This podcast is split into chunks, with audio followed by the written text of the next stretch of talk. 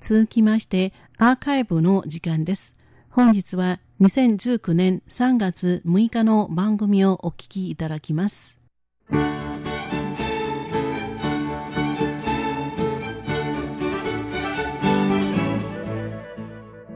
リスナーの皆様、こんばんは。台湾ミニ百科の時間です。この時間では台湾に関するちょっとした豆知識をご紹介しております。今週からこの時間は私、総予定が担当することになりました。よろしくお願いいたします。突然ですが、皆さんは1990年代に生まれた今年およそ20代の若者についてどんなイメージがありますか？タクシーに乗っている時、私はなぜかよく運転手に政治や社会に対する文句を聞かされてしまいます。そういう話題にはあまり乗れなくて、とにかく相槌を打つだけにしましたが、話の最後、いつもこのように言われます。あなたたち20代は、これから社会を担うことになるのに、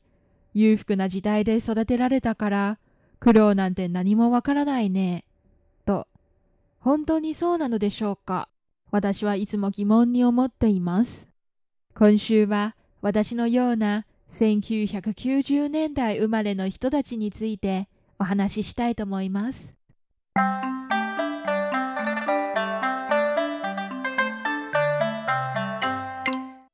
運転手さんがそう思うのも確かに一理があります。1990年代ではデジタル技術が大きな進歩を遂げていますので、この時代に生まれた人たちは、生まれてからインターネットやパソコンに親しんでいるデジタルネイティブと言われています。1990年に生まれた人を例にしてみれば、8歳の時には初めてのオンラインチャットサービス、Yahoo メッセンジャーが始まり、11歳の時には音楽ストリーミングサービスの先駆け、iTunes がリリースされました。中学に入った14歳には Facebook、その翌年には無料動画投稿サイト YouTube が創設されました。そろそろ大学に入る17歳、初代の iPhone の発表により、モバイル革命が起こりました。20歳には無料写真共有アプリ、インスタグラムが若者を中心に人気を誇るようになりました。さらに社会に出た後、LINE や WhatsApp が最も人気のメッセンジャーアプリケーションとなりました。このように、1990年代に生まれた人たちは、ソーシャルメディアとインターネットの影響で、自分自身を表現、発信する力を持ち合わせており、個人の魅力を伝えることができます。それぞれの個性がとっても鮮明で、誰にもとって変わられることができない独自の私として生きています。そういったところから、1990年代生まれの人たちは、台湾では、我々の我と世代と書いて、我世代、つまり、私世代と呼ばれています。また、私世代は、前の世代よりも豊かで、科学技術が進歩している環境に育てられましたので、物事を考えるときには、より多方面でいろんな可能性を踏まえることができると言われています。その一方、裕福な育ちにより、世の中では私世代に対して世間知らず、考え方が甘い、などのイメージがあります。本当にそうなのでしょうか？台湾のオピニオン雑誌社、遠見雑誌が今年に1990年代に生まれた。今は18歳から29歳の私世代と、1980年代に生まれた、今は30代の人を対象に、青少年の価値観に関するアンケート調査を行いました。その結果をもとに、私世代の特性と考え方を探ってみましょう。まず、最も関心を持っている議題は何でしょうか？民生経済、教育、食の安全、労働者の権益、医療、環境保護、国際情勢などの選択肢の中、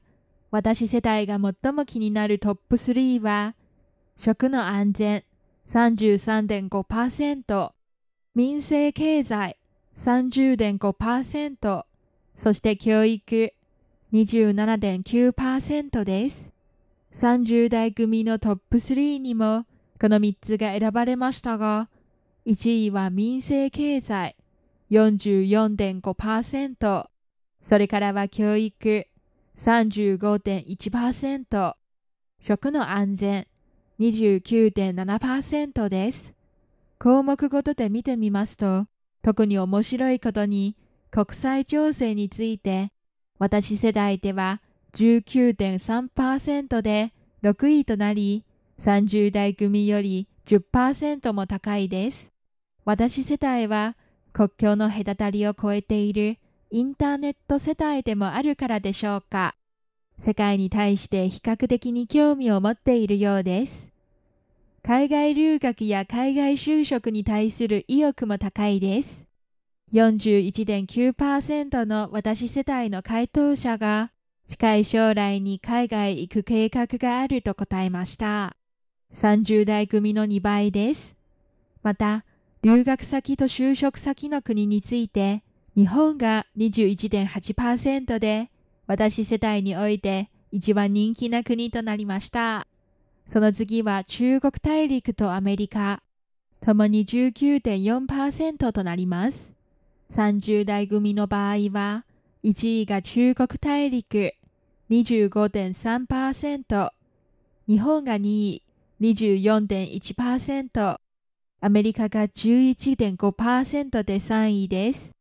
全体を見てみますと、政府が近年、南アジアや東南アジアと交流を深める新南向政策を打ち出しているにもかかわらず、ランキングにランクインしている新南向政策の対象国は5位のシンガポールだけです。5.2%でした。他のタイやベトナムなどの国はおよそ1%しかありません。政治問題に関しても、私世代は変わらずに独自の見解があります。